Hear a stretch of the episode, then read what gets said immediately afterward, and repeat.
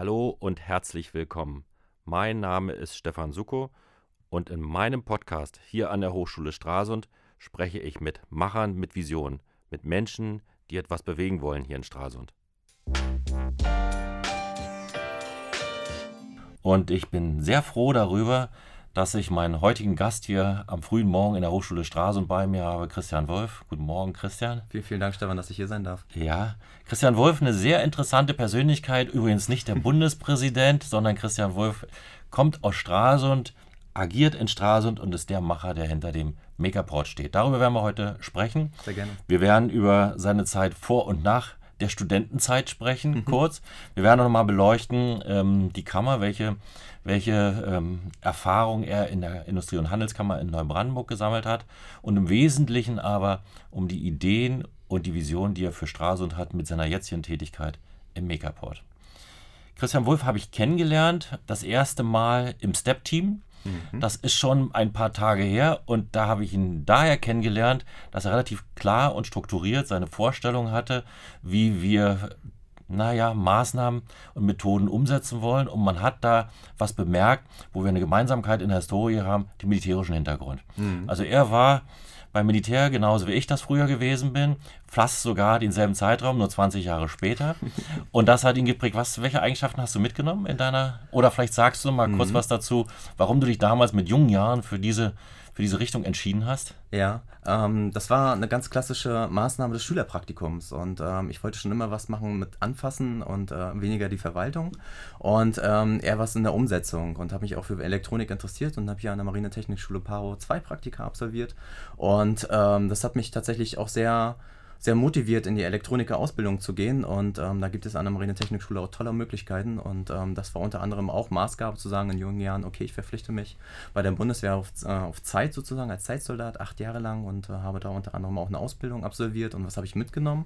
Ja, du hast es so schön gesagt, das strukturierte, zielorientierte Herangehen und sehr praxisorientiert. Ich bin sehr handlungsorientierter, praxisorientierter Mensch, ähm, nach wie vor.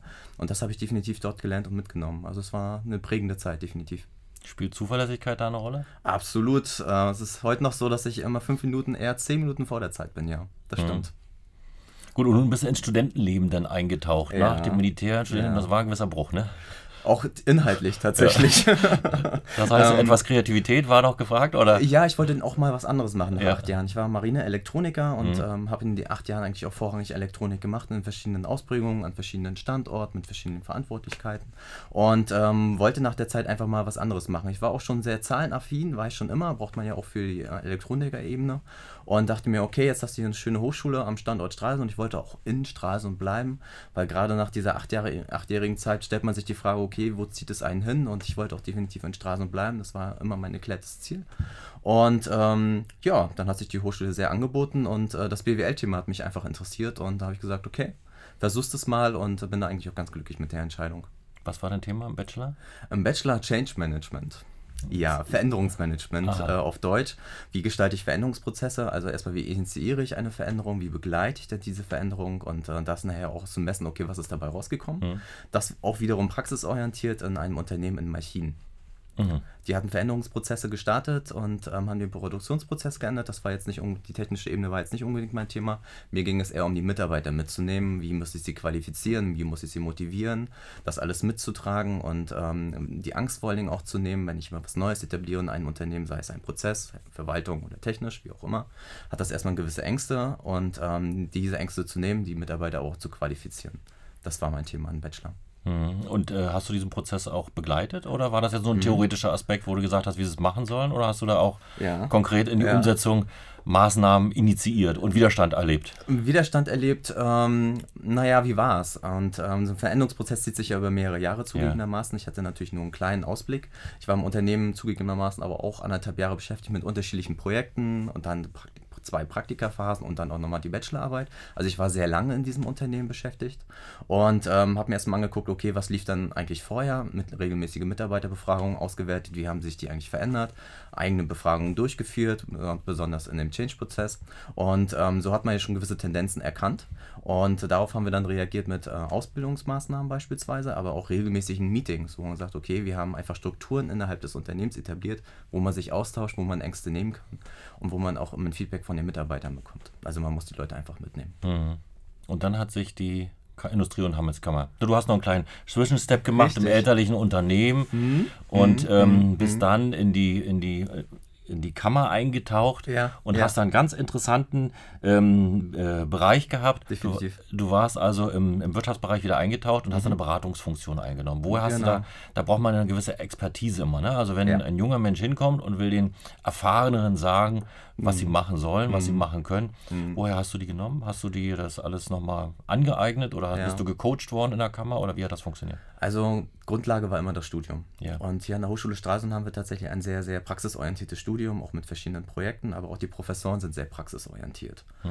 Und ähm, das war immer meine Grundlage. Und das eine Jahr ähm, Familienunternehmen war eben auch sehr, sehr an der Praxis. Es war ein kleines Unternehmen mit knapp 20 Mitarbeitern. Wir hatten gewisse Herausforderungen, die wir einfach meistern mussten. Und ich musste ab Tag 1 wirklich mitarbeiten und agieren. Also Einarbeitung gab es sowieso nicht. Und daher konnte ich diese praxisorientierte Herangehensweise ähm, ja auch in den Verwaltungsstrukturen umsetzen. Also ich hatte schon immer einen Fokus auf, okay, wie kann ich demjenigen jetzt helfen, ganz, ganz konkret. Mhm. Und ähm, klar, es gibt natürlich begleitende Schulungsmaßnahmen, auch in der Kammer, keine Frage. Aber Grundlage war immer das Studium. Und ähm, man muss sich natürlich selbst auch weiterbilden. Und du hast es so schön gesagt, gerade wenn äh, man noch relativ jung ist und ein gestandener Unternehmer, natürlich auch in unserer kleinteiligen Wirtschaftsstruktur, die wir hier so in Vorpommern haben, gewisse, ähm, sagen wir mal, Hürden zu nehmen sind. Ähm, aber wenn man sich Zeit für ihn nimmt und ganz konkret mal nach einer BWA fragt und ihm ganz konkret auch zeigt, okay, wo könntest du vielleicht einsparen, okay, welche Zahlen sind das eigentlich? Also man nimmt sich wirklich Zeit für ihn, was ein Steuerberater vielleicht nicht unbedingt tut, ähm, und wirklich dann auch für ihn da ist, begleitend ist, ähm, hat man da ein schnelles Standing und das spricht sich ehrlich gesagt schnell rum in der Unternehmerschaft. Mhm. Und ähm, ich muss sagen, die Kammer hat da ein sehr schönes Dienstleistungsangebot, sehr breit aufgestellt, eine hohe Spezialisierung durch die vielen Mitarbeiter. Und wenn man die miteinander vernetzt, und dann sie alle einbindet. Man kann nicht, nicht einzelne Mitarbeiter kann den ganzen Kammerprozess abbilden, das ist illusorisch, muss er auch nicht. Und somit hat der Unternehmer wirklich äh, ein großes Spektrum, aus dem Gibt's er Gibt es den, den, den, klassischen Unternehmer, den du da kennengelernt hast? Du warst ja in Neubrandenburg ja, und hast ja, ja, ja mehr die Vorpommersche Den klassischen. Unternehmer, hm.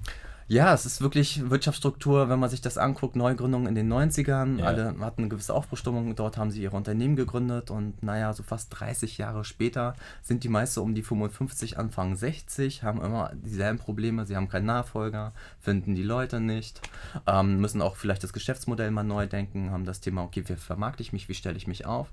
Und das sind immer wiederkehrende Fragen.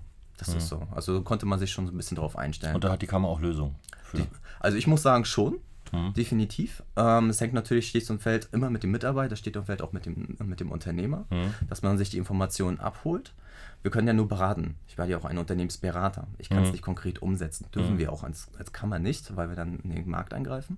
Aber ähm, wenn man sich die Vorschläge und Handlungsempfehlungen annimmt und die auch umsetzt, muss ich sagen, und einige haben es wirklich auch getan, dann hat die Kammer tatsächlich auch einen guten Job gemacht und der Unternehmer auch einen Mehrwert davon. Wie sind die zu dir gekommen? Hast du die akquiriert oder sind die mit der Notlage mhm. zu dir gekommen in die Kammer? Ja. Also wenn ich mich ja. jetzt betrachten würde, also die Kammer wäre jetzt nicht die erste Adresse für mich, ja, leider. wo ich sage, ich habe da ein Problem, ich finde keinen Nachfolger, hilf mir mal bitte. Ja, ist das? Das ist die Frage, mit welchen Fragestellungen ja. du jetzt gerade gerade dich umtreibst. Ist ja. das Thema Nachfolge? Mhm. Also da muss ich sagen, ähm, hatten wir schon ein, einige Anfragen, sobald ähm, von dem Unternehmer, der einen Nachfolger sucht, aber auch den Jungen, der vielleicht sagt, okay, ich möchte gründen, mhm. habe auch schon eine konkrete Idee und ich habe dann vielleicht aber auch einen Unternehmer im Kopf, der sagt, okay, das passt vom Geschäftsmodell, vielleicht mhm. sollten die beiden sich mal unterhalten. Wir haben ja als Kammer die Schnittstellenfunktion. Das bedeutet, die junge Leute kommen zu uns, wollen sich kostenfrei beraten lassen was die natürlich dann auch tun, mit mhm. verschiedenen Maßnahmen, die dahinter stecken. Aber dann kann ich das auch gleich verbinden mit Unternehmern, die ich kenne. Also ja, Unternehmer kommen zu uns und sagen, ähm, okay, ich habe da vielleicht ein Problem, welche, welche Station muss ich vielleicht auch einbauen, wie sieht es mit Finanzierung aus, wie sieht es mit Steuern aus, wo das immer ein schwieriges Thema ist.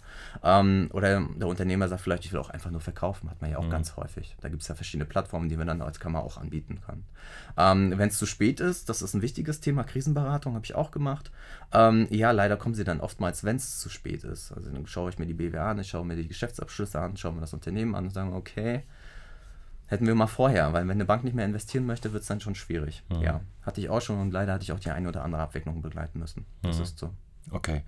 Und du machen wir mal den Sprung mhm. äh, zu dem, was du jetzt machst. Weil ja. das sind, ist jetzt ja ein völliger, du bist also aus einer Struktur gekommen, mhm. wo relativ klare Vorgaben ja. sind, wo deine Verantwortungsbereiche sind. Und jetzt bist du, wie nennt ihr euch so schön, Raum für Ideen, Richtig. Raum für Kreativität im Makerport, der mhm. Coach. Du bezeichnest dich ja auch selbst Coach für Gründer und Gründungsinteressierte mhm. und ähm, bist quasi die Mutter derer, die gründen wollen. Richtig, ja. Und ähm, gleichzeitig machst du noch den Spagat, dass du die Community in der IT zusammenhalten willst und die Ideen sammeln und weiterentwickeln willst. Das ist ja ein mhm. riesengroßes mhm. Feld. Ihr baut momentan gerade um im Makerport und wollt dann der Hotspot für die alle, für diese Ideen werden. Richtig. Ähm, wo hast du denn angefangen? Was hast du vorgefunden? Wo hast du angefangen und wo willst du hin? Darüber wollen wir sprechen. Mhm. Ähm, du hast ja schon eine relativ strukturierte IT-Community vorgefunden, aber bist du denn schon als äh, Gründungscoach angekommen? Das heißt also, mhm. in Stralsund ähm, haben wir ja einen, einen Gründungs-, nicht so vielleicht die Gründungsszene, aber es gibt ja sicherlich ähm, dort eine Community und wie nimmst du die wahr? Mhm. Also, ähm, viele, viele Fragen. Wir fangen mhm. erst einmal an, wo haben wir gestartet? Ähm, mhm. Gestartet hat der Makerport im April 2019, im letzten Jahr gestartet im Sinne von, wir hatten den Essen-Zuwendungsbescheid. Das muss man mhm. auch sagen. Wir werden öffentlich gefördert. Wir haben äh, zwei Zuwendungsbescheide. Einmal das große Projekt Digitales MV aus dem Ministerium für Energie, Infrastruktur und Digitalisierung. Wie lange könnt ihr damit äh, agieren jetzt mit diesem mhm. Bescheid? Das sind drei Jahres drei Jahre, okay. Mhm. Genau, ähm, relativ hohe Summe. Die haben wir dafür eine halbe Projektstelle. Aber vorrangig ist es für Veranstaltungen, für ständische Hilfskräfte, äh, für Verbrauchsmittel, für Miete und so weiter. Die Kosten, die eben schnell auftauen. Ähm, dazu haben wir einen zweiten Förderbescheid äh, aus dem Wirtschaftsministerium. Das ist dann auch eine ESF-Förderung. Das bedeutet, Europäischer Sozialfonds unterstützt uns in der Personalstelle. Das ist einmal die halbe Stelle, die zusätzlich zum Energieministerium kommt. Das ist meine Vollzeitstelle. Zwei Hilfskräfte kommen auch noch dazu. Und das ist erstmal so das Team zusätzlich zu den studentischen Hilfskräften. Im April begonnen sozusagen, erstmal mit dem Raum. Also wir sitzen in einer alten Stadtwaage, ein altes, ehrwürdiges Gebäude aus dem 13. Jahrhundert. Und, ähm, da kommt aber noch keiner zu euch, nur weil ihr da sitzt. So sieht es nämlich ja. aus. Und vor allen Dingen hatten wir ja auch noch nichts, was wir da reinstellen können. Ja. Also du erinnerst dich aus den ersten ja, Stammtischen, das war noch sehr rudimentär. Wir haben erstmal einen wunderschönen Raum, aber die Ausstattung war, naja, wir haben uns das nach und nach zusammengeliehen. Hm. Das hatte aber immer einen gewissen Charme. Wir saßen zuerst auf Bierbänken, dann hatten wir nachher ein paar Tische, dann hatten wir nachher ein paar Stühle zusammengeliehen aus unseren Partnern. Ich erinnere mich, ja. Hm. Das hatte einen gewissen Charme, aber so richtig Professionalität hatten wir da jetzt zumindest in der Raumausstattung nicht. Aber in diesem Raum ist extrem viel schon passiert. Und ähm, wir hatten es ja schon kurz im Vorgespräch auch zur Stadtmarke, das ist nicht so richtig, was man anfassen kann. Ja. Und das ist mit der IT ja ähnlich, auch mit der Digitalisierung, außer man macht Hardwareentwicklung. Aber ansonsten ist es ja eher so was Ding, was immer im Raum schwebt. Und ähm, innerhalb, sagen wir mal von April, im August bin ich eingestiegen als Coach für Gründer und Gründungsinteressierte. In dieser Spanne April bis August ähm, hat sich einfach die Community schon gebildet. Das bedeutet, wir sind sehr IT-affin. Ähm, wir haben natürlich die IT-Lagune im Hintergrund. Das ist der Interessensverband der digitalen äh, Wirtschaft hier in Vorpommern. Ich muss und, da nochmal ja, noch ein, ein, eingrätschen. Ja. Der Coach für Gründungsinteressierte. Ja. Was macht ein Coach für Gründungsinteressierte? Mhm. Also, mein Job ist es einfach, das Thema Entrepreneurship in den Köpfen der jungen Leute ähm, reinzubekommen. Junge Leute sind für mich so unter 40, das ist so meine Wer kommt da so, so, zu dir? Wer kommt da? Kommt ein Student, kommt genau. äh, der, der sagt, also mein Chef ist doof, ich will mich selbstständig machen oder wie funktioniert das? Also, wenn ich jetzt den Schwerpunkt nehme, sind Studierende der Hochschule Straße im Schwerpunkt. Das ist so. Und wie ist so der Klassiker? Wie kommt der zu dir? Der sagt jetzt, Mensch, Christian, mhm. du bist ein cooler Kerl. Ich ja. habe hier eine super Idee. Ich programmiere hier eine App, die ähm, was weiß ich, mir den richtigen Parkplatz sucht mhm. und mhm. du sagst ihm, wie er die groß machen kann. Oder wie funktioniert das? Also, ähm, wir sind natürlich in unserem Dienstleistungsangebot mit unseren Social Media Kanälen und so weiter, gehen wir natürlich exzessiv nach draußen, auch durch unsere Veranstaltungen. Und da sage ich mhm. natürlich eigentlich, was unser originärer Job ist. Und da ist das Thema Entrepreneurship ganz groß. Und dann kommen die eigentlich schon relativ alleine zu uns, das muss ich dazu sagen. Also bisher Luxushaltung. Die Leute kommen zu uns und ähm, schauen erstmal, okay, was macht ihr mhm. eigentlich, was könnt ihr eigentlich, was möchte ich eigentlich? Und da ist es mein Job, sie dann zu begleiten und dann wieder Unternehmensberatung im Kontext, ähm, sie mitzunehmen. Das ist der eigentliche Aber dann lasse ich dich jetzt noch nicht raus. Also, Sehr gerne. Ich, wie heißt das konkret? Also ich sag mhm. mal, ähm, ich bin jetzt der Gründungswillige. Ja was machst du für mich? Also ähm, ja. ich gehe dahin, machst du einen Termin, dass ich meine Finanzierung kriege? Machst du, mhm. mhm. machst du mir ein Marketingkonzept oder wie sieht konkret mhm. die Dienstleistung aus, die du dann machen würdest? Oder ja. coachst du ihn nur dahin, dass du ihm das sagst, was das er machen ein, Das müsste? ist ein wichtiger Punkt, den wir ja auch ja. im Kammerkontext schon, schon kurz hatten. Ähm, beratend heißt nicht ausführend. Das ist ganz, ganz wichtig. Okay. Hm. Weil wir sonst mit öffentlichen Mitteln in einem privatwirtschaftlichen Markt eingreifen. Das bedeutet, ich kann nicht den Job eines Steuerberaters oder eines Unternehmensberaters Klar, habe ich verstanden, ja. Das bedeutet, ich kann ihn dorthin führen und ich kann ihnen auch immer wieder eine Rückmeldung geben, okay, okay, ist das jetzt gut, was er gemacht hat, oder mhm. würde ich da vielleicht nochmal anfassen? Klassisches Thema Finanzierung oder bei uns eben halt auch das Thema Pitch Deck, also wie, wie ähm, präsentiere ich die Idee bei dem Thema Venture Capital. Was ist eigentlich Venture Capital? Wo komme ich da hin? Das sind so die, die, sagen wir mal, die großen Fragestellungen, die wir stets haben. Und da begleite ich sie auch. Da ist das große, das große Thema Netzwerkcharakter. Also das Thema, ähm, wie bekomme ich eigentlich Geld? Welches Geld möchte ich eigentlich? Also das Thema Finanzierung ist bei den Startups, die bei uns jetzt schon sind, die ich begleite, eher das untergeordnete Thema. Tatsache. Ja, es geht mhm. eher um das Thema Venture Capital, Eigenkapital. Mhm. Also bis eine, sagen wir mal, eine klassische Sparkasse, Commerzbank oder eine Volksbank dort einsteigt, müssen ja erste Umsätze fließen, da muss ein gewisses Geschäftsmodell sich schon etabliert haben. Der Weg dahin ist aber verdammt lang. Mhm. Und ähm, das ist sehr personalintensiv, sehr kostenintensiv. Deswegen geht es bei uns eher um das Thema Venture Capital, sprich Business Angels oder halt Gesellschafter zusätzlich. Okay, und da gibst du Hilfestellung. Da, da sagst du ihnen, was sie tun Unter müssen. anderem auch, genau. Mhm. Und ganz zum Anfang, wenn du sagst, okay, ich habe eine Idee, dann geht es erstmal um ganz klassisch Rechtsformen. Ne, was ist eine GmbH, was ist eine UG? Kann ich das als Personenunternehmen mhm. machen? Wie sieht es dann eigentlich mit Steuern aus, wenn wir so Nebenerwerbsgründungen haben? Haben wir bei Studierenden ja relativ häufig, dass die ja. sagen, okay, ich habe eine Idee was hat das eigentlich für Auswirkungen, Krankenkasse, so die üblichen Themen. Aber als solcher wirst du nicht wahrgenommen, ne? Also ich mhm. sag mal, äh, jetzt verstehe ich, was du unter dem Coach verstehst ja. und was dein, dein Portfolio ist. Ja. Aber in der Wahrnehmung sehe ich das noch nicht mhm. so, ne? Also das mhm. ist mhm. überhaupt nicht die, also ich hätte jetzt gesagt, ich gehe da hin und der macht alles für mich. Das wäre also so mein, meine klassische Wahrnehmung.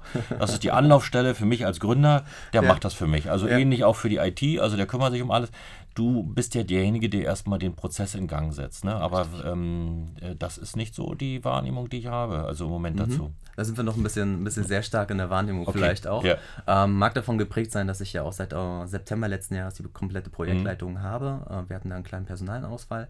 Und ähm, vielleicht sollten wir da noch ein bisschen, ein bisschen stringenter kommunizieren, gebe ich dir vielleicht gebe ich dir recht. Ähm, aber, das muss ich auch dazu sagen, ähm, die Community was ist das eigentlich, die Community? Mhm. Wir sprechen immer von einer Gemeinschaft. Ähm, das sind ja Leute mit ganz, ganz vielen Kompetenzen. Und die bringen wir natürlich dort ein.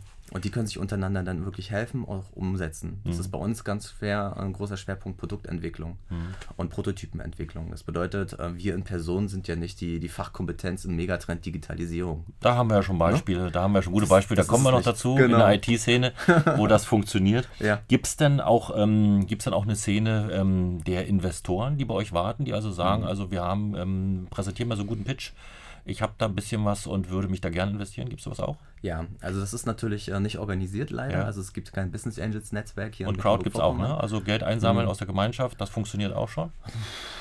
Die Frage, über welche Summen man sich da unterhält und ja. wenn ich so die Finanzierungsbedarfe ja. unserer Startups sehe, ist das mit der Crowd-Lösung nicht gemacht. So. Ähm, da geht es dann um sechsstellige Beträge Minimum. Mhm. Und ähm, nee, es gibt aber, sagen wir mal, ähm, schon Leute, die, die man kennt mhm. wo, man, wo man weiß, okay, die investieren gerne in die und die Geschäftsmodelle. Mhm. Das gibt es. Die gibt es nicht organisiert, die muss man einfach kennen. Mhm. Das ist leider so. Und ähm, klar, sagen wir mal, die institutionellen Anleger, wie beispielsweise Gemius oder die Mittelständische Beteiligungsgesellschaft, ähm, die sind natürlich auch bei uns und fragen und sind für uns auch wichtige Partner. Aber ich sag mal, der, der Privatmann, der mal einen sechsstelligen Betrag ähm, hat, das ist in unserer Region ja jetzt nicht so häufig, aber man kennt sie. Mhm. Und man weiß, okay, welches Geschäftsmodell passt dann eigentlich in dem Geschäftsmodell des potenziellen Investors? Und mhm. dann fragt man da ganz unkompliziert an. Und oftmals funktioniert das tatsächlich. Mhm. Ja. Und nun haben wir ja schon so ein Paradebeispiele, einige in der mhm. IT-Szene. Ja. Die IT-Community. Ja. Wie bist du? Bist du jetzt der, der Netzwerk-Kit mhm. oder ähm, der Host quasi? Oder äh, welche Funktion hast du da jetzt eingenommen? Eher als Teil der, der Community. Und ja. da bin ich ganz stolz drauf, weil ohne, ohne die Community würde der Makerport auch nicht, nicht existieren oder auch nicht mhm. so, so, so da sein, wo er jetzt ist. Braucht man denn tatsächlich noch einen Raum? Ähm, Heutzutage läuft da alles ja. in der Cloud und da mache ich alles von zu Hause, da braucht man keinen Raum mehr. Oder sagt man mir zumindest immer. Ne? Man mir. Am Ende des Tages muss man sich trotzdem treffen und sich mal ja. austauschen und mal vielleicht eine andere Umgebung haben. Und ähm, mehrere Impulse kommen dann zusammen und so mhm. entsteht ja eine Geschäftsidee. Und das ist, war ja der, der Ursprungsgedanke des Makerports. Bei den Gedanken gab es schon vor dem Projekt Digitales MV auch in der IT-Lagune. Man braucht einen Raum, wo unterschiedliche Kompetenzen im Megatrend Digitalisierung zusammenkommen mhm. und wo man sich trifft und dann Projekte entwickelt. Das Problem ist ja, ähm, dass wir viele IT-Unternehmen haben, die vielleicht fünf, sechs Mitarbeiter haben, höchstens. Es gibt natürlich die, die großen, wie Boreus und Adesso und so weiter, unter Altero Technologies, ähm, aber der, der Schwerpunkt liegt eher unter zehn Mitarbeitern. Und die haben oftmals nicht die Möglichkeit, große Aufträge an den Land zu ziehen, obwohl sie sehr hohe Fachkompetenz haben. Und wenn man verschiedene Fachkompetenzen zusammennimmt, hat man auf einmal Möglichkeiten, ganz andere Projekte und Aufgaben äh, entgegennehmen zu können. Und dafür muss man sich einfach konkret mal austauschen können. Hast du ein Beispiel dafür, wo sowas funktioniert? Ja, dürfte ich jetzt aber nicht erzählen. Okay, alles klar. Also es funktioniert schon. Es funktioniert definitiv ja. und es äh, sind auch schon Unternehmen so gegründet worden bei uns. Ja. Okay, prima. Und ja. nun hast du ja hast du gehabt, ist ja der ganz große Wurf in der Pipeline, mhm. ähm, der Wirtschaftswissenschaftscampus. Ja. Ähm, ist das jetzt das große Ziel oder soll es dann noch weitergehen? Oder welchen mhm. Stellenwert, damit beginnen wir mal, welchen Stellenwert wird denn so ein Wissenschaftscampus in Stralsund haben? Ich sehe ja natürlich auch Szenarien, ja. wo so eine ähm, großen Hüllen entwickelt wurden und mhm. keiner zieht ein. Das mhm. ist ja die große mhm. Gefahr, Definitiv. aber die ist wahrscheinlich hier nicht, ne? Na, wir haben momentan eine Situation, wo Digitalisierung und digitale Transformation, um noch ein paar Buzzwords zu nennen, ähm, ja eigentlich in jedem Unternehmen elementar sind. Ja. Jedes Unternehmen muss sich damit auseinandersetzen. Aber wir haben eigentlich noch nicht so die Leute, die wir auch wirklich hier bleiben und anbieten können. Warum haben wir die nicht? Weil sie oftmals ja auch nicht die Perspektive hier sehen.